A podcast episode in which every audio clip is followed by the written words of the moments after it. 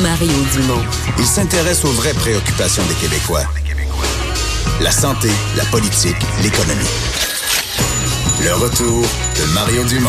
La politique, autrement dit. À cette heure-ci, chaque jour, Vincent va devoir me quitter quelques minutes du studio. Parce qu'il y a du nouveau, notre Vincent, pour aller préparer son émission de 17h à 18h euh, dorénavant à Cube Radio à partir d'aujourd'hui. Euh, vous aurez euh, l'émission Les Têtes enflées et une espèce de d'émission mélange de quiz sur l'actualité, donnant le quiz, donnant une occasion de, de s'ostiner, de discuter, d'échanger, etc. Euh, et un des participants à cette émission, Master Bugarici, va être avec nous un peu plus tard pour nous en parler. Mais là, Vincent va sortir quelques minutes pour aller euh, préparer ça. Et tout de suite, on enchaîne. On a un nouveau chroniqueur politique à qui on va parler de euh, temps à autre à l'émission. J'ai un de mes anciens collègues à l'Assemblée nationale, Gilles Barry. Bonjour. Bonjour, bonjour Mario, ça va bien? Oui, ça va bien. Euh, juste pour tout situer, les gens pas habitués, ancien député du Parti québécois, ancien ministre du PQ, un gars de la BTB, mais qui a représenté la région de Berthier à l'Assemblée nationale. Mario, je, fais une nuance. Du Témiscamingue. Du Témiscamingue, qu'est-ce que j'ai dit là? De la région de ah. Ville-Marie. Ben oui, dans le coin de Ville-Marie, Saint-Eugène-de-Guigue, d'ailleurs, un coin que tu connais bien à cause de ta femme. Ben oui, son euh, père qui vient de, de Lorrainville en, au Témiscamingue. Euh, vais filer tantôt dans la famille.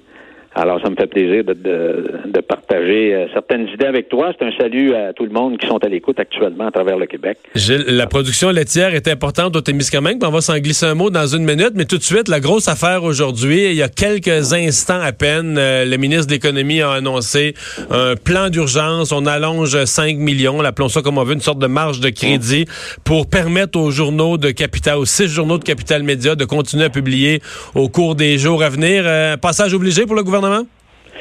Oui, je pense que le plan gouvernemental est correct. Euh, d'abord, il faut quand même dire, Mario, qu'une faillite, c'est toujours une mauvaise nouvelle pour tout le monde.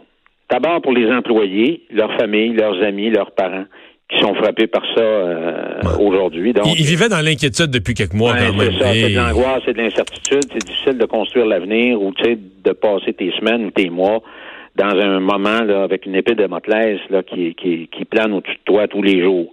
Alors, c'est un drame humain et ça, bon, euh, on peut pas se réjouir de ça. L'autre chose, par contre, c'était quasiment une mort qui était prévisible.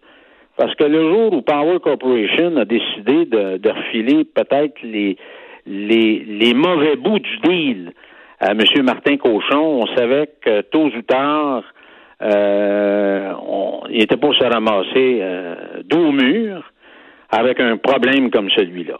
Parce que Martin euh, Cochon, là, je l'aime bien, mais c'est pas un milliardaire, là, c'est pas Bill Gates, tu comprends? il ramassait ça, il partait avec six journaux qui faisaient pas d'argent, qui en perdaient.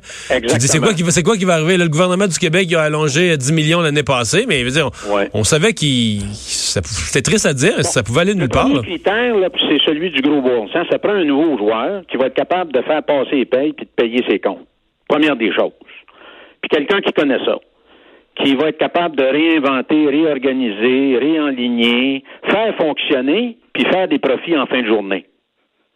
Puis moi, je pense que l'idée du groupe québécois par M. Pelado, c'est pas une mauvaise idée, mais en priorisant le maintien des services d'information pour les régions. Parce que, on l'a évoqué tantôt, il y a le Saguenay-Lac-Saint-Jean, il y a le Nouvelliste, euh, il y a la région de l'Outaouais, il y a la région de Sherbrooke.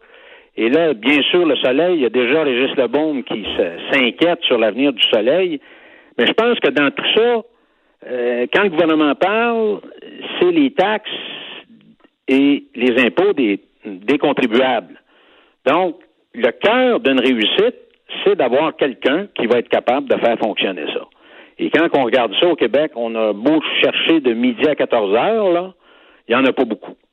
Alors, euh, moi, en tout cas, je pense que ça devrait être une, la prémisse de départ pour relancer, si on veut, dans, une, dans un nouvel élan, dans une nouvelle vision, dans un nouveau souffle, adapté, bien sûr, aux exigences de la révolution numérique, un joueur qui va être capable, qui a fait ses preuves, qui va être capable de faire fonctionner ça. Ça, je pense que c'est bien important, parce que sinon, on va se retrouver un canard boiteux avec des petites brous qui connaissent pas ça, puis à la fin de la journée, on se retrouvera avec un autre 10, 15, 20, 25 millions des contribuables qui prendront le bord, comme le 10 millions qu'avait versé le Parti libéral, le gouvernement de Philippe Couillard. C'est spécial, ça, hein? Pas loin, Ben, pas loin des élections, un programme pour un programme pas accessible aux autres médias, un programme Ouais. juste pour un prêt juste pour un média. Tous les observateurs sérieux de l'économie disaient ben là, ben, avec quel argent ils vont rembourser ça, ça, ça sera jamais remboursé. C'était pas loin, tu sais, c'était un plan de sauvetage avec de l'argent public pour dire bon ben on on, on va y laisser survivre jusqu'à l'élection puis un peu plus, puis c'était ça là. Ouais. Alors, moi, je pense que y a, ce que le gouvernement de la CAQ a annoncé est très bien. Commission parlementaire, de façon objective, tout le monde va se faire entendre. C'est sûr qu'on va entendre du monde broyer sur le monopole.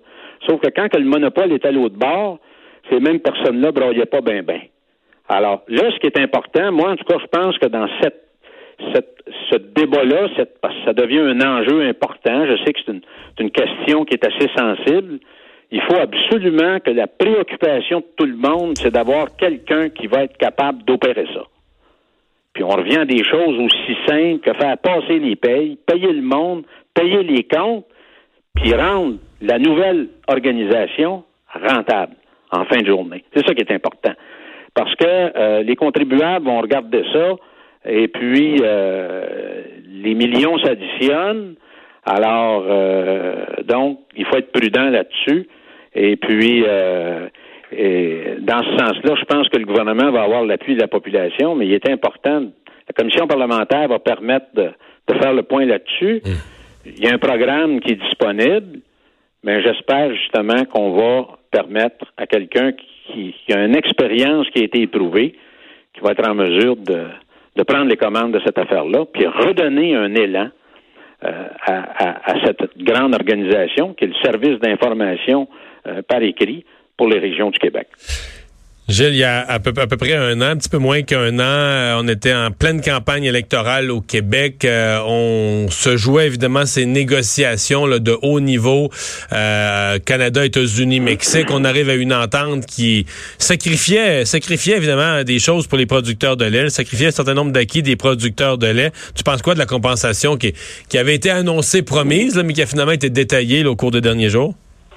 Ben écoute, c'est mieux que rien, mais je pense que euh, l'erreur de ça, c'est que tout le monde s'est couché euh, devant euh, les grandes négociations qui ont commencé euh, à partir de l'Uruguay, l'Uruguay Round au début des années 90. On a décidé d'abdiquer sur euh, euh, l'exception agricole. Le Canada a plié les genoux à ce moment-là.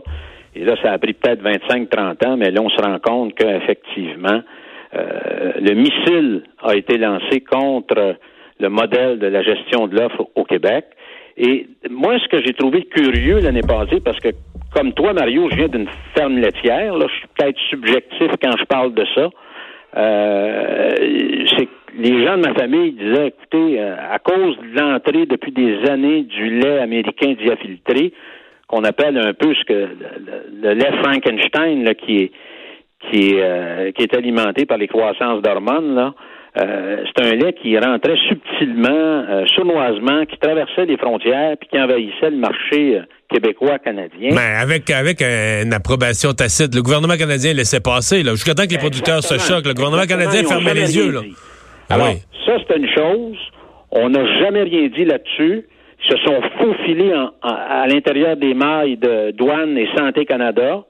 Et là, c'est quand même 15 à 20% du marché, là, parce que moi, mes cousins me montraient à chaque année euh, l'effet que ça avait sur leurs revenus et sur leurs profits.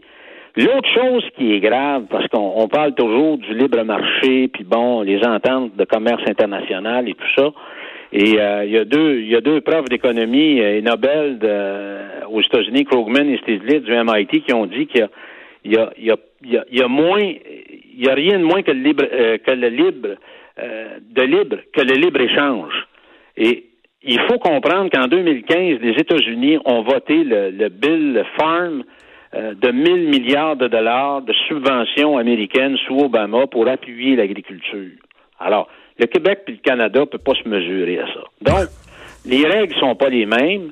Moi, ce que je dis, puis l'année passée, c'est ce qui est arrivé. Il y avait une élection au Québec, alors les gens étaient un peu sur la pointe des pieds. Moi, je pense qu'à la dernière minute, on a laissé passer des avantages pour l'Ontario, entre autres sur l'automobile, et on a décidé, malheureusement, euh, de faire passer au second rang euh, le modèle de la gestion de l'offre au Ouais. Québec. Sacri- Alors, le 28 sacrifier le lait, sacrifier le lait, c'est sacrifier le pas Québec, là. hein? Sacrifier la Hein? production laitière, sacrifier la production laitière, c'est sacrifier le Québec, là. Je veux dire, c'est Oui. nous autres le gros producteur au Canada. Hey, Gilles Barry, on reprend ça. Merci beaucoup d'avoir été là. Merci.